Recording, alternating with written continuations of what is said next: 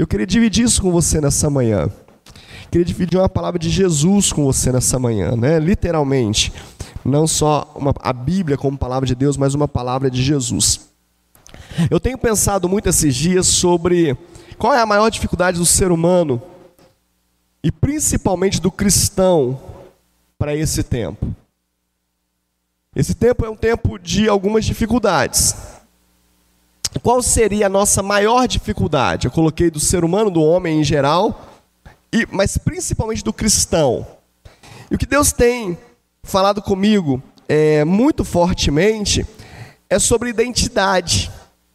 Tenho visto muitos pastores é, agora, esses últimos dias, entrando por esse caminho, e Deus vem falando comigo já há alguns meses sobre, preguei aqui na igreja sobre isso, sobre identidade. Qual que é a maior dificuldade nossa? Aceitar a nossa identidade. Aceitar quem nós somos, viver como quem nós somos de fato. Por que, que eu digo que para o cristão é mais difícil do que para o homem comum, para o homem mundano? Porque nós recebemos uma nova identidade em Cristo. Quando nós o aceitamos como Senhor e Salvador, Ele nos dá uma nova identidade. Ele volta-nos para a identidade original, para aquilo que o Pai sonhou conosco, para o projeto original do Pai. Então precisa fazer um caminho de volta, né? Eu falei já há algum tempo sobre, algum, mais de anos já, eu dei esse exemplo aqui sobre o propósito de Deus. E aí eu dei, não sei se você vai lembrar dessa, desse exemplo, eu dei, dei o exemplo da máquina de lavar roupas, né? Alguém viu uma dona de casa lá lavando roupa no tanque, aquele tanque de concreto ainda, né? Ou no rio lá, batendo a roupa no rio. E, e falou: não, tem que ter um jeito melhor de fazer isso. Tem que ter uma maneira melhor. E foi para sua oficina e trabalhou, e trabalhou, e trabalhou, até chegar naquilo que nós temos nas nossas casas, né? Que são as máquinas de lavar roupa. Máquina de lavar roupa serve para lavar o que, gente? Roupa. Amém ou não amém? Ela foi pensada para lavar roupa. Mas digamos você que eu não sei o que é uma máquina de lavar roupa, e eu pego um monte de potinho plástico, né? Os Tupperware da vida aí, os genéricos deles, né? e coloco dentro da máquina de lavar roupa e ligo a máquina. Vai lavar? Vai, ué. O que, que é lavar? Lavar é jogar sabão e água, não é? Vai jogar sabão e vai jogar água. Vai lavar. Vai lavar direito? Não. Por quê? Porque ela não foi feita para aquilo. Ela não foi feita para lavar Tupperware, ela foi feita para lavar roupa. Muitos de nós estamos com uma máquina de lavar roupa sendo usado para lavar Tupperware. Deus nos fez para uma coisa, mas nós estamos tentando fazer outra. Nós não sabemos para o que Deus nos fez. Isso tem muito a ver com identidade. A nossa identidade vai dizer quem nós somos e para o que nós fomos criados. A cultura judaica, você vai ver que o nome das pessoas tinha muito a ver com o propósito que os pais definiam para ela. Os meninos e as meninas eram batizadas, principalmente os meninos, de acordo com aquilo que o pai sonhava para ele. E agora a vida dele era pautada sobre aquele nome. Às até uma maldição, né? Mara, por exemplo, águas amargas. Em dores fui concebido, palavras de maldição, mas que caminhavam com aquela pessoa como um propósito. Quando Deus nos dá uma nova identidade, Ele está dizendo para nós assim: olha, você agora é uma nova criatura, você é uma nova pessoa, você tem uma ligação direta com o teu Criador. Agora, a pessoa que criou a máquina de lavar vai chegar para mim, que estou usando a máquina de forma errada, e falar assim: Paulo, ei, eu fiz isso aqui não foi para lavar esses potinhos, eu fiz isso aqui para lavar roupa. É mesmo? É. Deixa eu te mostrar como é que faz. Você pega a roupa, joga aqui. Porque foi Ele que criou. Ele é a melhor pessoa a me dizer como usar. Quem gosta de ler manual daquilo que compra? Quase ninguém, né? Chega um aparelho novo em casa, o que a gente faz? A gente taca na tomada, liga os cabos e quer usar. Que manual, o quê? O cara ficou lá anos desenvolvendo o negócio, escreveu um manual mais detalhado possível para poder ver se a gente não erre nada crente está nem aí para isso, a gente quer mais é usar. Tem um monte de crente assim, tá nem aí para o manual, quer mais é usar, quer mais é, é, é fazer acontecer. Manual que se dane. Quero saber de manual, não gosto de manual. Joga até fora, não é verdade? Manual de carro, já viu quando você compra o carro que carro zero vem com manual, né? Tem uns que você compra, terceiro dono conta, tá lacrado, desde que chegou tá lacrado, ninguém nunca abriu aquele negócio. Liga lá e sai andando e acabou. Tem um monte de crente assim, nunca abriu o manual. Quer sair andando. Nunca abriu a Bíblia, não quer saber o que a Bíblia fala. Desculpa. É uma certidão nova de nascimento. Deus nos deu uma nova certidão de nascimento, é um reconhecimento paterno agora na nossa identidade, no, na nossa certidão, dizendo quem é o Pai? O Pai, Criador de todas as coisas, o Senhor dos Senhores, tem um reconhecimento de paternidade nessa nova criatura. Voltamos a ser a imagem e semelhança do Pai, da Trindade, Agora parecemos com ele, estamos à sua imagem, mas antes não era, bispo? Não, fomos deturpados, fomos adulterados, o pecado nos adultera, nos transforma, mas o sangue de Jesus cobre-nos de todo pecado, e agora passamos a imagem e semelhança de Deus, amém ou não amém? Mas você está vivendo assim? Tem essa nova identidade em você de fato?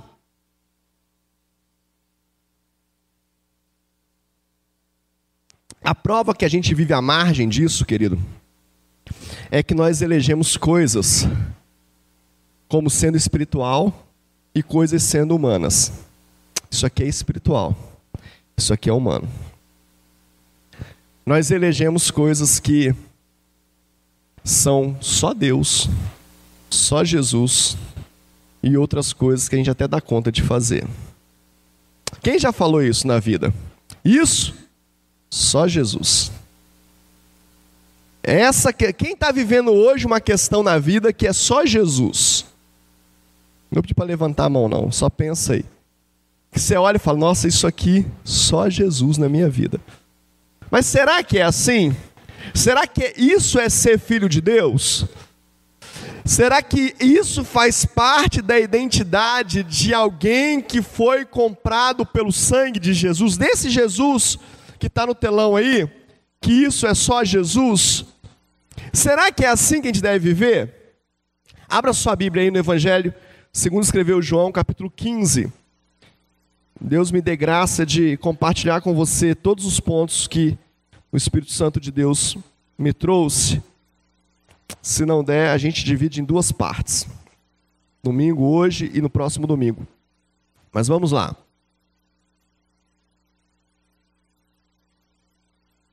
João, Evangelho de João, né? Capítulo 15, verso 1. Pode pôr no telão para mim, por favor? Diz assim: Eu sou a videira verdadeira e o meu pai é o lavrador. Todo ramo que estando em mim não der fruto, ele o corta, e todo que dá fruto ele limpa para que produza mais fruto ainda. Vocês já estão limpos por causa da palavra que lhes dei, lhes tenho falado. Permaneçam em mim e eu permanecerei em vocês. Como o ramo não pode produzir fruto de si mesmo, se não permanecer na videira, assim vocês não podem dar fruto se não permanecerem em mim. Eu sou a videira, vocês são os ramos. Quem permanece em mim e eu nele, esse dá muito fruto porque sem mim vocês não podem fazer nada. Só até aí por enquanto, é a primeira parte da palavra. Olha o versículo 5 terminando, ele diz: Olha, sem mim nada vocês podem fazer. Jesus falando, amém ou não amém? São palavras de Jesus. E aí nós precisamos ver como que nesses cinco primeiros versículos de João capítulo 15, pode nos dar direção para toda a nossa vida. Não sei se você para pensar nisso, mas eu fico muito impactado com as palavras de Jesus. Se você tem uma Bíblia é, que tem as palavras de Jesus em vermelho, tem algumas versões assim, né?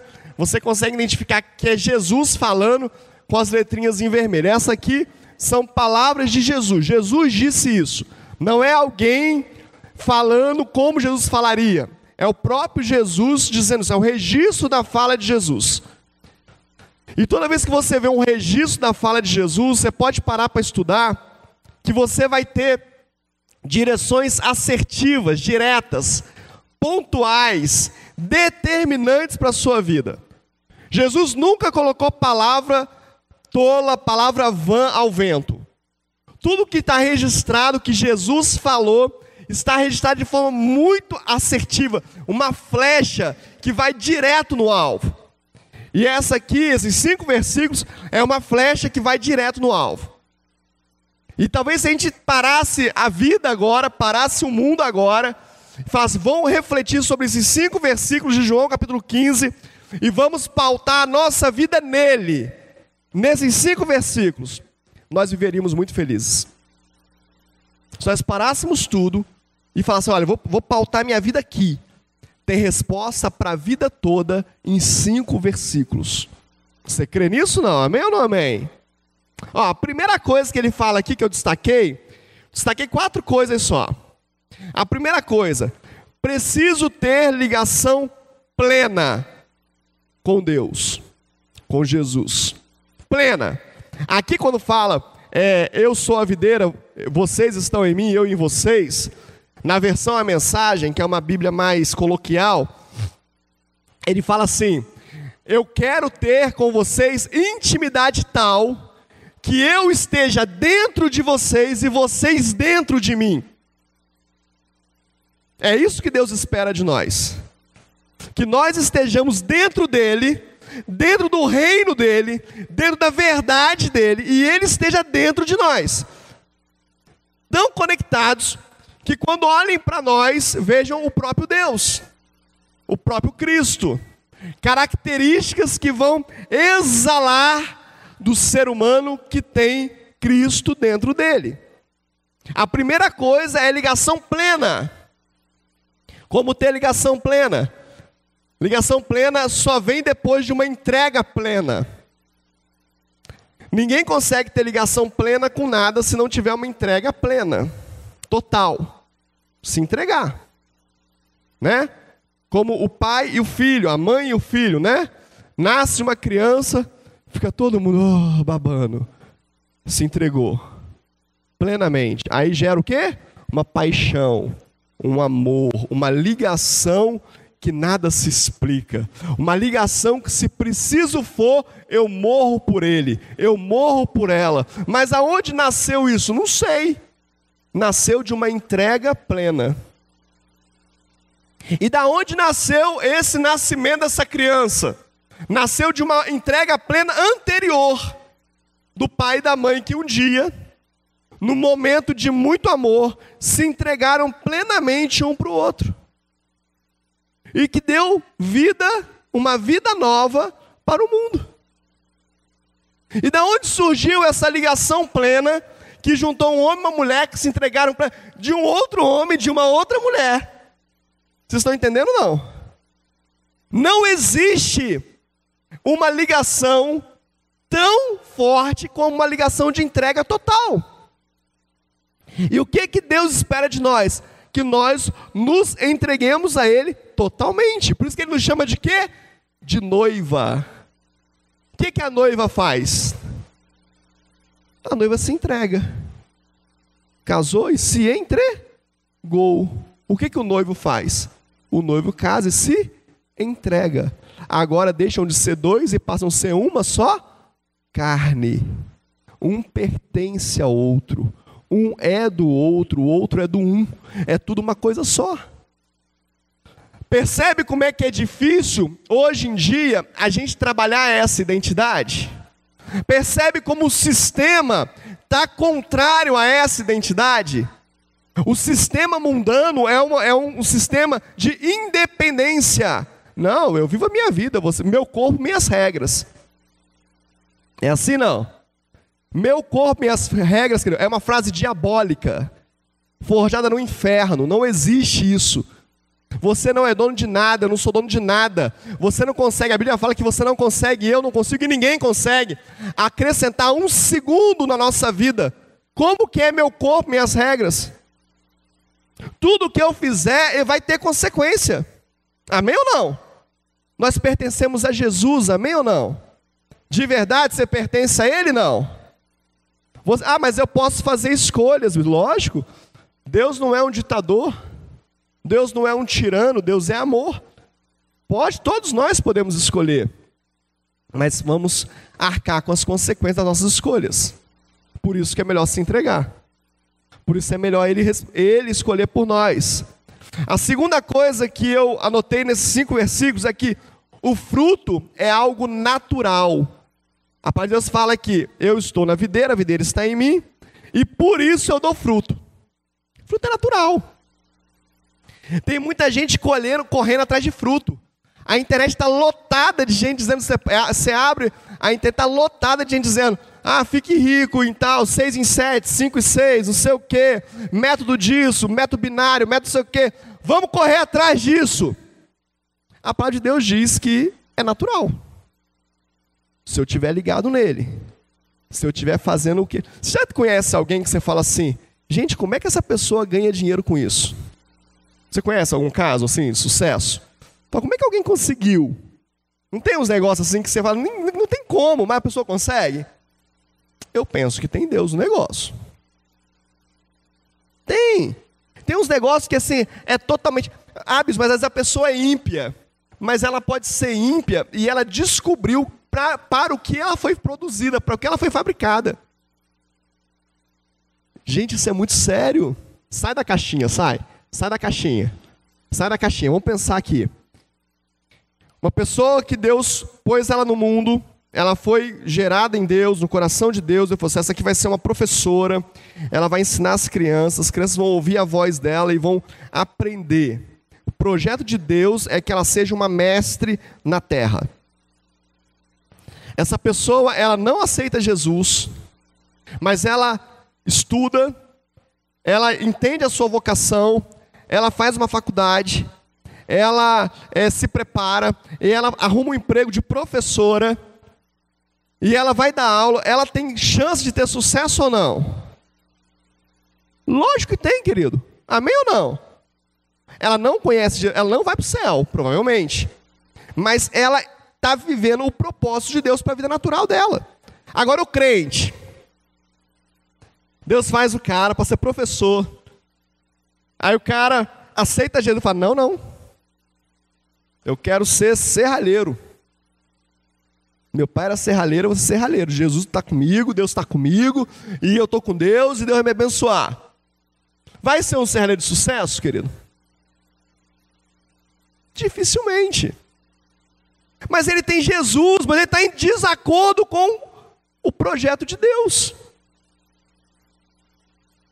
Você está entendendo ou não? Precisa entender essas coisas. Vai para o céu, vai para o céu. Não, mas vai viver na nova terra, novo céu. Glória a Deus por isso, mas vai viver na terra mal. Porque nunca quis saber para o que Deus o criou. Para que, que o Senhor me criou, Deus? Qual é o seu propósito na minha vida? Vive mal na terra. Precisa entender isso. Nós cristãos, cristãos precisamos viver um tempo de avanço mental, emocional e espiritual, trinamente para viver tudo que Deus tem para a gente. Terceira coisa, a palavra, diz aqui o texto, que a palavra que Jesus está pregando para eles estava os limpando. Isso é muito forte. Isso é muito revelador. O que que me faz estar limpo? A palavra. Por isso tem que ter palavra no culto. Por isso tem que ter curso de bibliologia, de ministerial, de escola de líderes, de Viva Academy, um, dois, três. Por isso que as crianças têm que ir para célula. Por isso tem que ter classe infantil. Por isso tem que ter classe de adolescentes, culto de jovem, culto de adolescente. Tem que ter, por quê? Porque é a palavra que nos limpa. Seja limpo pela palavra. Deixa eu te falar um negócio. Se você tem resistido aprender, ore. Aproveita o jejum agora, começa amanhã, e comece a orar por isso. Você precisa ser limpo pela palavra. Resistência de aprendizado, querido, muitas vezes é algo até espiritual. Porque nós nascemos com uma, uma, uma pré-condição de aprender. O homem aprende o tempo todo, aprende a andar, aprende a falar. Quem ensina o cavalo a andar? Quem ensina o cachorrinho a andar? Ninguém, querido. É instintivo. Sim ou não? Mas o que, que a gente faz com os homens? A gente ensina a andar. O cachorrinho nasce só depois de um ano que começa a latir. É assim? Não, é instintivo, ele começa a latir. É a linguagem dele. O homem não. O homem precisa aprender, ouvir para poder falar. A criança americana aprende inglês, o brasileiro aprende português. Mas tudo homem, não era para aprender tudo igual? Não. Porque nós somos seres que aprendem. Precisamos entender isso. Então, se você tem uma dificuldade de aprender, de receber, de querer sentar para aprender, ore por isso. Você está na contramão daquilo que é projeto de Deus para sua vida. O projeto de Deus é que nós aprendamos todos os dias. E a palavra é que nos limpa. E o quarto ponto.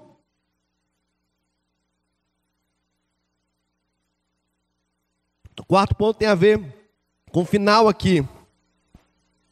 Quem permanece dá fruto. E aí, deixa eu te falar um negócio.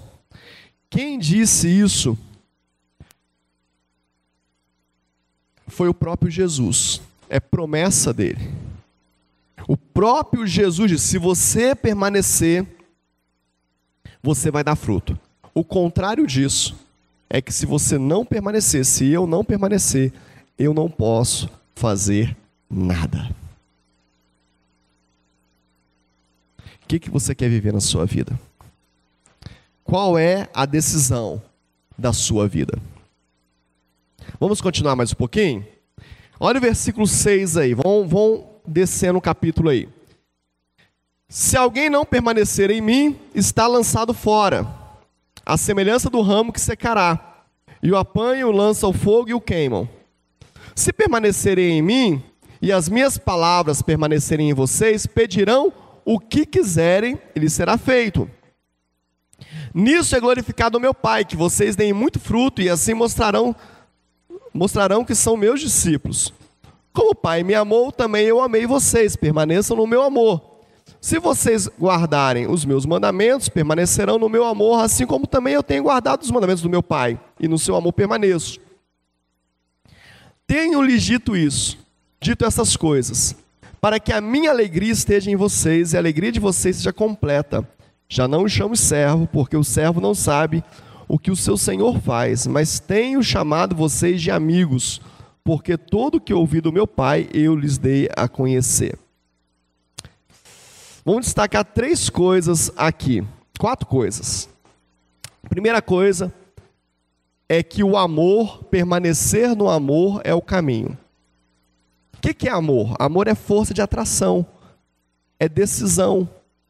Se você quer receber do Pai, se você quer viver as verdades do Pai, se você quer viver o seu propósito, viva em amor. Amor não é dizer sim para tudo. Amor não é ser passivo o tempo todo. O amor não é ser, ser feito de bobo. Não é.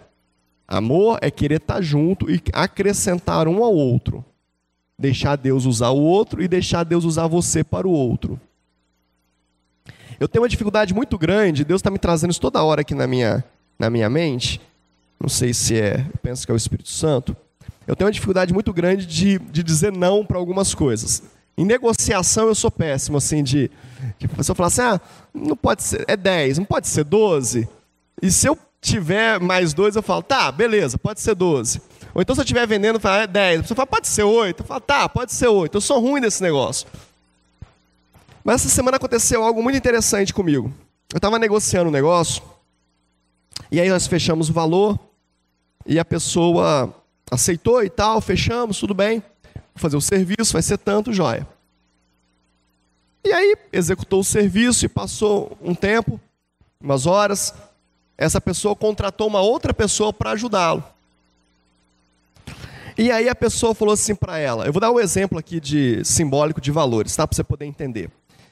A pessoa falou assim, olha, na hora que acabou o falou assim, você me, me prometeu 10, mas eu preciso de 17. Não tem como você pagar 17 pelo que eu fiz? E assim, era um valor bem assim, pouco, assim, não tinha nada de exuberante. Aí essa pessoa que eu tinha contratado falou assim: não, o que eu combinei com você, eu combinei, acabou, não tem conversa.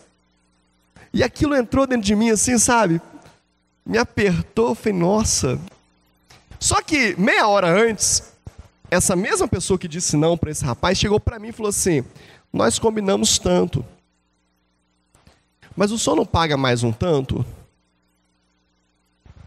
Na hora, o Espírito Santo Deus falou comigo assim: Não responde. Na hora. Eu falei, depois eu, depois eu respondo. Ele falou, tá bom. Meia hora depois aconteceu isso na minha frente.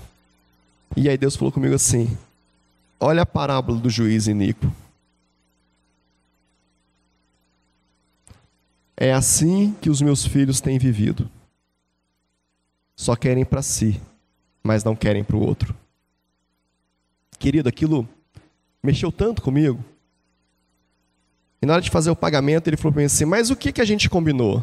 Eu falei: A gente combinou isso. Ele falou: Não, mas eu falei com o senhor agora para ser mais um pouco. Eu falei: Pois é. Mas o que, que a gente combinou? Aí ele falou: A gente combinou isso. Eu falei: Pois é. Digamos que eu tinha combinado 30 com ele. Nós combinamos 30, ele queria 32.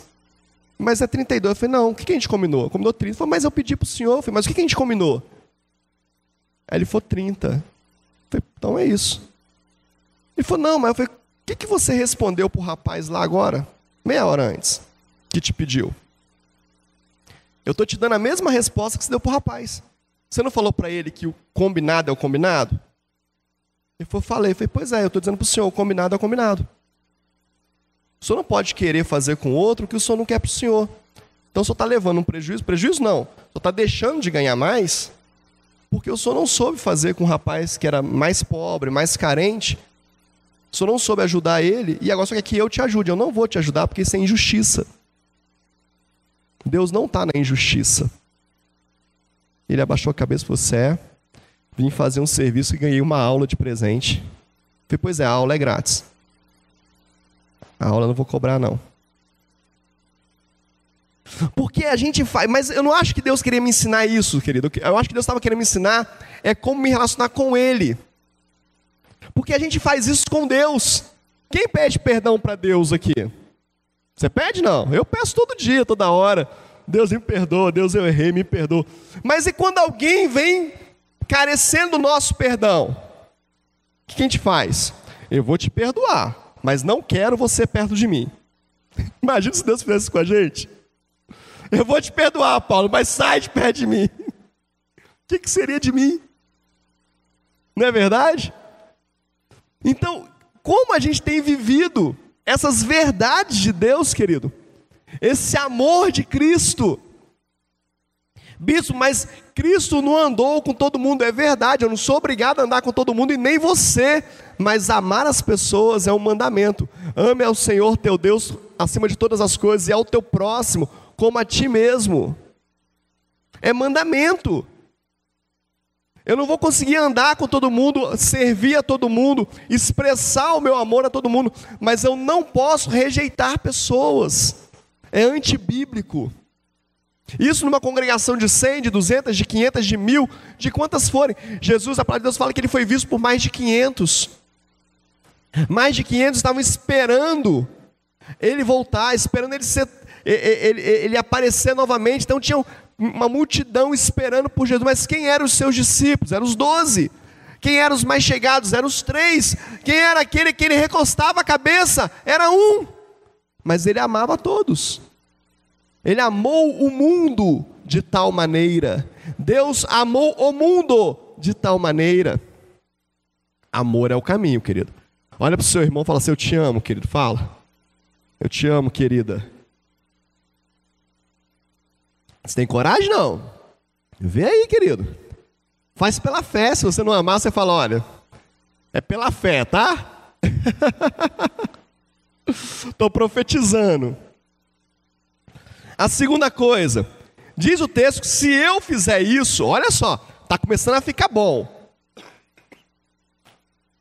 É só a garganta doendo, tá, querido? Pode ficar tranquilo. Se eu fizer isso, se eu viver em amor, eu vou pedir o que eu quiser e o Pai vai fazer. Quem quer pedir o que quiser e o Pai fazer? Tem um caminho. Ame o próximo, ame o seu irmão. É esse o caminho, é assim que funciona. Posso pedir o que eu quiser. Agora, Amar é não debochar. Ih, bispo, começou a ficar complicado. Ah lá a roupa do irmão. Ah lá como é que o irmão faz. O irmão tá gordo. Ah, o irmão tá magro. Ah, o irmão fala errado. O pastor tossiu. Ah, não sei o quê. Aí, querido, você, quem você ama, você faz isso? Não faz. Quer ver um negócio? Tem um negócio muito, um exercício muito fácil de você entender o que é isso e o que não é. Você gosta que falem mal do seu filho? Por quê? Porque você o ama. Esses dias foi acontecer um negócio muito engraçado lá em casa. Meu sogro e minha sogra estão tá ali. Não sei se eles perceberam, mas aconteceu um negócio muito legal lá em casa. Eu fui no shopping com o Pedro e com a Letícia. E aí, mas foi assim, sabe aquela, aquele negócio que você vai no shopping rápido para resolver o negócio e voltar? Falei, vamos lá, a gente vai lá e volta. Tá. Aí o Pedro, eu quero ir. Falei, então tá, veste uma roupa e vai. Aí o Pedro pôs uma roupa. Beleza. Entrou no carro, fomos pro shopping. Uma camisa nova. Quando o Pedro chegou no shopping, que ele passou por mim assim, na frente, tinha um rombo nas costas dele na camisa. A Luna, nossa cachorra, tinha pego a camisa dele, e mordido e arrancado um pedaço, e a gente não viu. Tinha um rombo nas costas dele, mas rombo mesmo, não era buraquinho, era um rombo. E eu olhei e falei, Jesus. Eu falei, Pedro, tem um rombo nas suas costas. Falei, ah, pai, o que que tem? Eu falei, ah, o que que tem, né? Vamos embora. Não vou voltar lá e, e embora para trocar uma camisa, né? E fui. Mas sabe qual era o meu maior medo durante dentro do shopping? Era alguém rir dele. Qual seria a minha reação? E aí a minha preocupação deixou de ser o que eu fui resolver e passou a ver na cara das pessoas se alguém estava percebendo que tinha um rombo na camisa dele. Olha que loucura! Natural. Depois que eu entrei no carro de volta, eu falei assim, gente, a gente é muito doido na vida. E aí eu fui resolver, e eu ficava assim, ri dele pra você ver. Eu, já queria bater alguém, entendeu? Por quê? Porque ele é meu filho porque eu amo, eu não quero ver ele ser ridicularizado. Você imagina Deus que ama os filhos dele e você ridicularizando eles. E depois você chega, do, vai dormir, ajoelha e fala: Deus me abençoa. Você te abençoa? Você estava rindo, meu filho, lá, ué? Já pensou se Deus fosse igual a gente, querido? A gente estava lascado, não estava? Ainda bem que ele não é, né? Mas ele não gosta que zomba do filho dele, não. Gosta não. Vigia. Vigia. Tem uma pessoa da minha família que ela dizia assim: eu tinha um primo que ele pegava e dobrava as duas orelhas para dentro, enfiava no buraquinho da orelha, que ficava com as duas orelhas dobradas. E ela falava assim: Nossa, mas é muito feio, né? Deus me livre ter um filho assim. Como é que ele nasceu? O que, que o menino fazia? Pegava as duas orelhinhas e. Fala, é, meu filho. Pagou a língua, hein? É, paga, querido. Tem gente vivendo a vida ruim hoje porque zombou dos outros, porque ridicularizou, porque ofendeu, porque não perdoou, porque difamou. Cuidado, querido, cuidado, pede perdão a Deus. É acusação, bispo? Não. É exortação. Pede perdão a Deus. Para Deus me perdoa. De vez em quando eu faço isso na minha vida. Será que tem alguma coisa? Começa uma área da minha vida a dar muito errado. Eu falo, será que eu, que eu fiz alguma coisa contra algum filho de Deus? Será que eu pequei contra alguém? E às vezes eu encontro, muitas vezes eu encontro que vou lá na pessoa e peço perdão e resolve tudo. Cuidado com isso. Se você não tem, se o que você tem pedido a Deus, nada Deus tem atendido, dá uma olhada na sua, na sua, no seu estoque de amor, como é que tá? De perdão, pode estar tá baixo. Precisa amar mais as pessoas. Porque a palavra dele me diz que se eu amo as pessoas, se eu amo o meu próximo, se eu amo a Deus, tudo que eu pedir, ele vai me dar.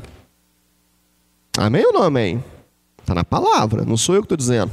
Terceira coisa, diz aqui nesse pedaço do texto, que eu vou ter a alegria de Cristo. Olha que maravilha, diz aqui, ó. Olha só.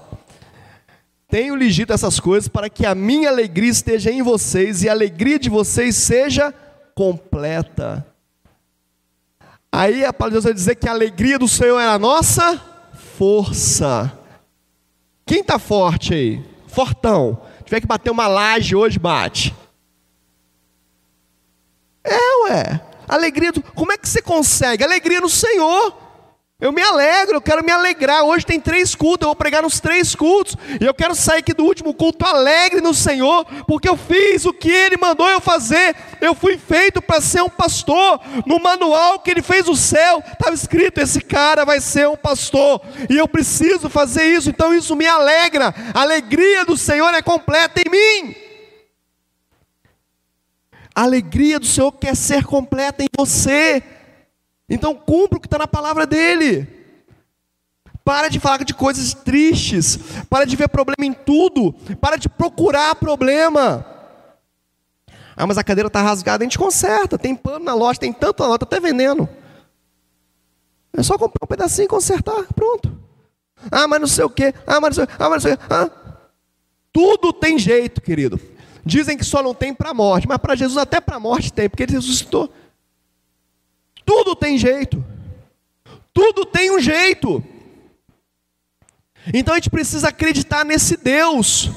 Ah, isso só Jesus. Não! Sem mim, nada podeis fazer. Sabe que a gente se desgasta muito? Porque a gente não assume essa identidade em Cristo. E a gente fica tentando fazer as coisas do nosso jeito. Tentando, tentando, tentando, tentando, tentando, tentando, tentando.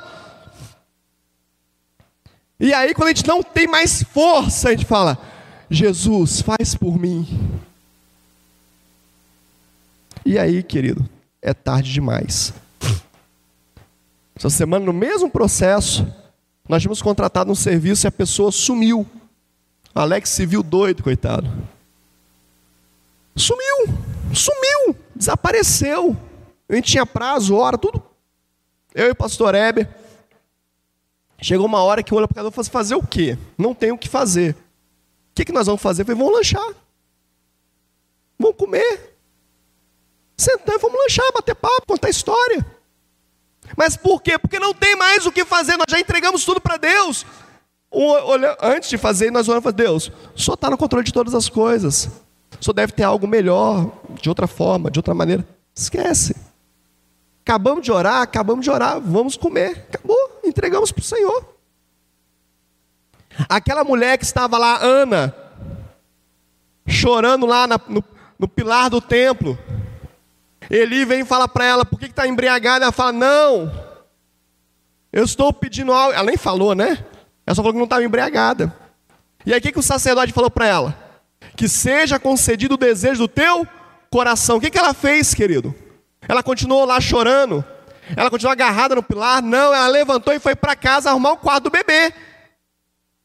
Ela tinha uma palavra de Deus agora. Deus tinha falado com ela: seja concedido o desejo do teu coração. Ela parou de chorar imediatamente. Tem gente que tem a palavra de Deus, mas não para de chorar.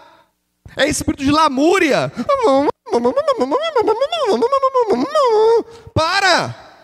Alegre-se no Senhor. Deus já falou. Deus já teve uma palavra. Libere esse negócio. Acabou. E às vezes esses processos adoecem a gente, faz mal para a gente. Deus quer que você tenha alegria plena, então festeje. O sol está lindo lá fora. Quando você sai aqui, você fala: Que dia lindo que o Senhor me deu. Que privilégio vir à igreja de manhã e sair com esse sol maravilhoso. Mas se estivesse chovendo, que alegria vir domingo de manhã e ter chuva para regar essa terra.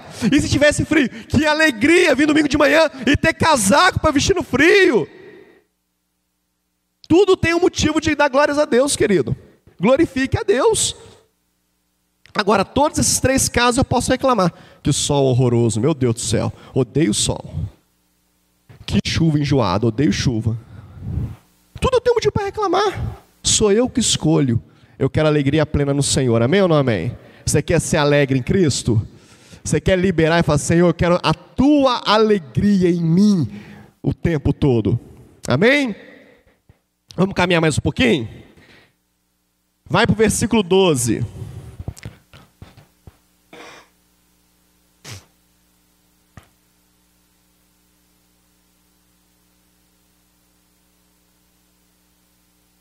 O meu mandamento é esse: que vocês amem uns aos outros, assim como eu os amei. Ninguém tem amor maior do que este, de ninguém dar de alguém dar a própria vida pelos seus amigos. Vocês são meus amigos, se faz o que eu lhes ordeno.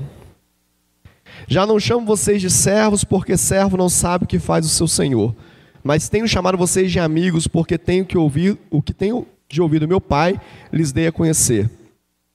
Não foram vocês que me escolheram, pelo contrário, eu os escolhi e os designei para que vão e deem frutos. E o fruto de vocês permaneça em mim, a fim de que tudo que pedirem ao Pai, em meu nome, Ele vos conceda. E o que, e o que eu lhes ordeno é isso: que vocês amem uns aos outros. De novo, ele fala sobre o que pedir ao Pai. E de novo, ele fala sobre amor. Mas eu destaquei três coisas aqui, para a gente poder fazer desse trecho aqui. A primeira coisa, Amor não legitima a desobediência. Nós temos que distinguir amor de uma outra coisa que é ser omisso, que é deixar para lá. O amor não legitima a desobediência. Tem um monte de gente achando que porque Deus é amor, ele pode fazer o que quiser, como quiser, falar o que quiser. Não pode. Aliás, pode. Só não vai viver reino de Deus. Que isso é muito sério. Não, Deus é amor, eu oro a hora que eu quiser. Não é assim não, me perdoa. Eu falo do jeito que eu quiser, não fala não. Você pode até falar, mas não é reino de Deus. Eu ajo do jeito que eu quiser agir. Você pode até agir do jeito que você quiser, mas isso não é reino de Deus. É reino da terra. É reino humano. O reino humano que eu faço o que eu quiser. Reino de Deus não. Aliás, o satanismo diz que é proibido proibir. Está lá na Bíblia o satanismo. Cuidado com esse negócio. Cuidado. Não ter regra para nada é satanismo. Não é cristianismo. Tá? É sério, não estou falando que, que, que a gente é satanista, nada disso. Estou te falando que é cultura. Culturalmente é assim. Então, crente que tem muita vontade muita vontade, não estou com vontade disso agora, não, agora estou com vontade de fazer outra coisa. Não, não tenho vontade de cantar, não tenho vontade de orar, não tenho vontade de jejuar, não tenho. Cuidado com as suas vontades. Isso não é cristianismo. Ah, mas Deus não pede isso. Eu não sei, eu não sou Deus. O Deus que eu sirvo, ele é soberano e pede o que ele quiser pedir. O que ele quiser pedir, ele é dono de tudo. Então, se ele quiser falar assim, Paulo, partir de agora eu quero que você não pregue de microfone. Você vai ter que acabar com a sua garganta e pregar só no gogó. É ele que sabe. Ah, mas Deus não pede isso, não sei. Ele é Deus. Não sou eu que mando nele, é ele que manda em mim. Tem crente achando que manda em Deus. Acho incrível. Manda em Satanás. Eu vou expulsar Satanás. Não brinco com essas coisas, querido. Não brinque, você não manda no diabo. A palavra Deus fala, dará ordem a teu respeito. Os anjos vão fazer. Vigia, demônio é outra coisa. Demônio é uma casta menor. Eu posso expulsar demônio em nome de Jesus, está na Bíblia, amém ou não amém? Expulsarão demônios, amém? Está na Bíblia, eu posso fazer. Agora, cuidado com esse negócio de achar que manda em Deus, que manda no diabo. Cuidado com esse negócio. Mandar em Deus é uma tolice absurda, é uma meninice horrível. Ninguém manda em Deus, querido. Deus vai fazer o que Ele quiser fazer, do jeito que Ele quiser. Alguma coisa Ele pode fazer do nosso jeito por amor a nós, somente é como um pai faz para um filho. Nós estamos aqui reunidos agora porque Deus quer que reúna. Se Ele não quiser, não tem reunião. Acabou. Não tem culto. É Ele que sabe. Amém? Você está entendendo ou não? Cuidado. Pede a Deus com muita humildade, Deus, se o quiser fazer, se for da tua vontade, se o Senhor quiser me usar, eu oro todo dia. No dia que eu estou muito mal, que eu estou muito cansado, eu falo, Senhor, renova as minhas forças, se o Senhor quiser renovar, Mas tenha compaixão daquelas ovelhas lá da igreja que vão ter que me aguentar cansado. Renova para pelo menos eles me aguentarem descansado. Aí eu ponho vocês no jogo, entendeu? Porque aí, por amor a vocês, ele me renova. É assim que funciona, porque ele é amor. Agora, não, eu vou lá, eu vou fazer, porque pá, pá. Ah, vai, vai sim. Vai lá. Vai quebrar a cara. Não faz. É o Senhor que faz todas as coisas. Amém? Você está entendendo ou não? Cuidado com isso, tá? Não legitima o seu erro pelo amor. Ah, ele me ama, ele me perdoa. Ah, ele me ama, ele me perdoa. Deus ele é compassivo, é longânimo. Longanimidade quer dizer tardio em irar-se, mas a Bíblia não diz que ele não se ira. Aliás, tem uma taça da ira de Deus lá em cima. Você sabe disso, está em Apocalipse. Cuidado com isso. Use o amor de Deus da forma correta. Ame-o sobre todas as coisas. Segunda coisa que ele destacar nesse trecho que nós lemos: para ser amigo de Deus, para ser amigo de Cristo no texto aqui, precisa fazer o que ele manda. Ok? O que ele manda. Ah, mas se eu fizer o que eu quero, não é amigo de Deus, não é amigo de Cristo. Mas se eu fizer do meu jeito, não é amigo de Cristo. E é o que, que ele está mandando nesse texto aqui especificamente. Porque a gente está nesse texto, a gente não está ponderando outras coisas. Ele está mandando a gente fazer o quê? A gente amar. Vocês são inteligentes. Nós somos, temos o Espírito Santo de Deus.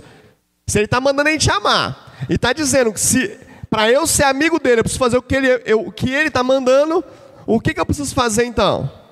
Amar. Se eu não amo, eu não sou amigo de quem? De Cristo. Ah, mas eu sou amigo dele. Ah, é? Como é que está o seu pote de amor? Amor pelas pessoas. Converter o coração dos outros. Querido, a gente não consegue converter o nosso coração, às vezes, para alguém da nossa casa, da nossa família. A gente não consegue ter uma ação, né? Agora está muito na moda essa palavra, né? Uma ação de empatia, de se colocar no lugar do outro. E o negócio está tão, tá tão desafiador que antigamente você via, às vezes, entre dois irmãos, às vezes entre marido e mulher. Hoje não, hoje é generalizado. Homens e mulheres vivendo 20 anos juntos sem nenhuma empatia um pelo outro. Não se coloca no lugar do outro nunca. Quer roupa limpa que lave. Quer comida que vá no mercado. Quer comer que esquente no micro-ondas. Acabou. Não tem mais empatia. Empatia de pai e filho. De filho com pai. De vô com, com neto. De neto com vô. Está esfriando esse negócio. Que negócio é esse, gente? Que negócio é esse? Que cristianismo é esse que a gente está vivendo? É você que faça as suas coisas. Não, querido, não é não. Não é isso não. E olha que, eu, que quem está falando isso para vocês é alguém que tem como linguagem de amor.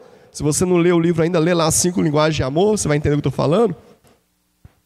A minha linguagem de amor é serviço. Eu expresso amor servindo. É como eu sei expressar. Então eu não tenho nenhum problema de servir. Eu não tenho nenhum problema de trabalhar, querido. Não tem, não, essa não é a minha dificuldade. Nunca foi. Então, alguém que está falando com você de algo que vive. Mas muitas das vezes eu tenho falado com Deus, Deus, cadê a minha empatia? Cadê a empatia das pessoas? De se colocar no lugar. O que, que Jesus fez, querido? Oh, Deus. Sinto toda a presença de Deus quando eu falo isso com você. O que, que Jesus fez, querido? Jesus se colocou no meu lugar e no seu lugar. Jesus morreu no nosso lugar. Nós vamos cear daqui a pouco a morte de um homem que morreu para me salvar e para te salvar. E cadê isso na nossa vida? Nós ceamos mês a mês, todo mês. Podia ser toda semana, todo domingo, seria maravilhoso. Mas nós não conseguimos nos colocar no lugar do outro. No estacionamento do shopping, na escola, no trabalho. Vou buscar um copo d'água, você quer também? Você que vai buscar, preguiçoso. Cadê Cristo em nós? Cadê o cristianismo, as raízes do cristianismo em nós? Nós não vamos ser amigos de Cristo. Vamos para o céu, bispo? Quem sou eu, né? Palavra de Deus diz que aquele que aceita Jesus, confessa seus pecados e se arrepende, vai para o céu. Provavelmente vai. Mas não vive como amigo de Cristo na terra. Já pensou em ser amigo de Cristo na terra? Já pensou? Que delícia! Quem é seu melhor amigo? Jesus. Eu estava vendo um programa americano, mandaram um videozinho para mim, e aí a, a, a, pessoa falou, era um casal de namorados que estava apresentando um namorado, a filha apresentando um namorado para a mãe. E aí o, o genro chegou em casa, e na casa da, da, da namorada, né, e a, e a, filha falou, esse aqui é meu namorado, mãe. Ela, ah, muito prazer, não sei o que, senta aí e tal. Aí daqui a pouco o cara sentou ela falou assim: Você conhece o meu melhor amigo? Aí o cara, não. Quem é o seu melhor amigo? Ela, Jesus. Jesus. Primeiro contato. Primeiro momento. É porque eu não consigo começar nenhuma conversa sem falar primeiro do meu melhor amigo. Meu melhor amigo é Jesus. Você precisa conhecer o meu melhor amigo. Aquilo que mexeu tanto comigo foi quantas conversas eu começo sem falar do meu melhor amigo sem nem pedir para o meu melhor amigo estar tá comigo. Quem é o seu melhor amigo, querido? Qual amigo que você tem que morreria por você? Qual amigo que você tem? Aquele que você sai, bate papo, fala dos outros, né? Reclama, fala do marido, da mulher, né? Aquilo que a gente já sabe como é que é, né? Aquele que você conta as fofocas do dia. Ele morreria por você? O que, que ele faria? Até que ponto ele está disposto a ir com você? Se você ficar doente, ele vai para o hospital com você? Quem é o seu melhor amigo? Desenvolva uma amizade com Cristo. Faz o que ele manda você fazer. E a última coisa, a condição de pedir e receber, é preciso ter crédito com o Pai. A condição que Jesus coloca aqui, querido, é ter frutos. Se vocês derem frutos, pedirão o que quiserem ao Pai. Como se gera crédito com o Pai? Dando fruto. Como dar fruto? Permanecendo em Jesus na videira. Deixa eu te falar, querido. Você foi feito para dar fruto. E o seu fruto permaneça. Fruto fala de eternidade. Falei sobre isso esses dias aqui na igreja. Bispo, você é eterno? Sou. Sou eterno porque eu aceitei Jesus, já estou vivendo a eternidade. Amém? Mas humano, enquanto a humanidade sobreviver, eu também vou ser eterno. Porque eu tenho dois filhos. E se Jesus não voltar, e eu estou orando que ele volte logo, Maranata, ora vem, Senhor Jesus. Mas se ele não voltar, e eles casarem, eles vão ter filhos. E o meu DNA vai estar nos meus netos, que vai estar nos meus bisnetos, que vai estar nos meus tataranetos. E a minha história vai se perpetuar, como eu estou perpetuando a história de muita gente que está atrás de mim. Gerar frutos, gerar filhos, fala de eternidade, querido. Por isso que Jesus fala que seus frutos permaneçam. Gerar filhos espirituais falam de eternidade. Eu tenho filhos espirituais fora do Brasil. Eu tenho filhos espirituais em Portugal, tenho filhos espirituais na Espanha, eu tenho filhos espirituais nos Estados Unidos, eu tenho filhos espirituais na Bolívia, eu tenho filhos espirituais na Argentina, pessoas que foram ganhas, que eu trabalhei, que eu formei, que eu gerei neles uma identidade de Cristo e estão lá trabalhando e dando frutos. Eu nunca fui em muitos países, mas eles, eu nunca fui nos Estados Unidos, mas eu tenho filhos que estão lá, trabalhando lá e dando frutos lá. Os vossos frutos permaneçam. Eu queria desafiar você a mudar o seu pensamento. Não é isso só Jesus. A frase é outra. Põe a outra frase para mim.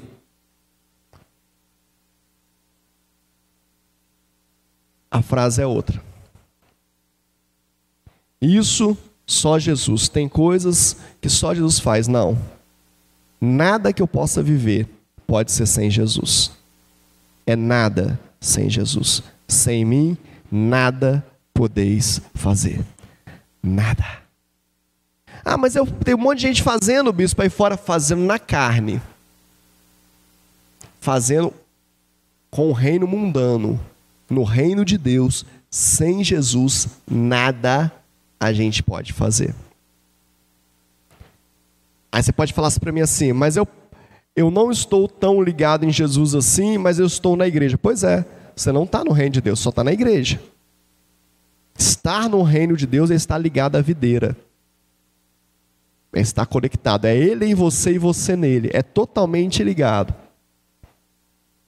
Sem Jesus, nada. Vamos mudar a nossa, nossa mentalidade hoje? Com essa ceia. Vamos marcar a ceia de março? E aí, quando você fala assim, nossa, isso é só Jesus, fala, não, não, não, não. É nada sem Jesus. Quando eu acordar de manhã, eu falo, Senhor, se o Senhor não for comigo, eu não posso fazer nada. Se o Senhor não for comigo, querido, viva experiências com Deus. Viva. Estou desafiando você. Bispo, é, é, é, é tão real assim? É. É real. Deixa eu te falar, é real. Pede a Deus, fala, Deus, manda os teus anjos aqui. Que quantas viagens eu fiz, eu pedia para Deus, Deus, encurta o caminho, Senhor, encurta a estrada. E aí chegar e falar, nós já chegou. Eu nem vi passar por tal lugar, por tal lugar, por tal lugar. Esses dias eu orei e falei, Deus, tem muito buraco na estrada, tampa os buracos para a gente não, não ter incidente. E daqui a pouco eu passei naquela, naquela área de muito buraco, falei, nossa, parece que diminuiu os buracos, né? Eu tinha orado, pedido para Deus. Eu preciso viver uma vida espiritual na terra. Eu quero desafiar você a não achar que você pode separar o que é espírito, o que é alma e o que é carne. Nós somos trino, como Cristo, como Jesus, o Filho, o Pai e o Espírito Santo são trinos. É a trindade, é um conjunto. Você pode viver isso. Nós podemos viver. E nesse tempo de, de dificuldade, só vamos viver bem se for assim. Como é que o senhor vai fazer visita? Como é que o senhor vem para a igreja? Como é que o senhor fica o dia inteiro no espaço vivo atendendo pessoas? Eu oro, querido. Eu uso álcool, eu uso massa, mas eu oro, peço para Deus. Tomo os remédios que os médicos falam para tomar, tomo tudo. Peço para Deus. E falo com ele, Deus, eu estou aqui, se o senhor quiser me levar, Diz Paulo que morrer é lucro. Eu acredito no apóstolo Paulo. Joia, não tem problema nenhum. Mas eu não vou parar minha vida. A não ser que o senhor pare ela. Alguém me perguntou como é que você faz as coisas, bispo? Só ora muito para fazer? Eu falei, não. Eu faço orando e oro fazendo. Eu acabo de entregar minha vida para Jesus de manhã cedo, querido. Parabachei de cantere balabachai. Eu acabo de entregar minha vida para Jesus de manhã, na primeira hora do dia. Quando eu coloco meus pés no chão, eu falo: Minha vida é tua, Pai. Faz a tua vontade, cumpre o teu querer, não me deixe fazer nada que vai te desagradar. E eu saio de casa acreditando que Ele vai fazer isso. Eu não, eu não fico em casa esperando que Ele faça para depois eu sair. Eu pego o meu carro e vou para a rua e falo: o Senhor está comigo. Eu pedi a Ele, Ele é fiel e justo para atender a oração. A tua palavra diz que a oração do justo pode muito em seus efeitos, e eu creio na palavra do Senhor. Então eu continuo fazendo e vou orando. O Senhor quer te fortalecer, querido, para você viver a vida que Ele tem para você nessa terra. Em nome de Jesus.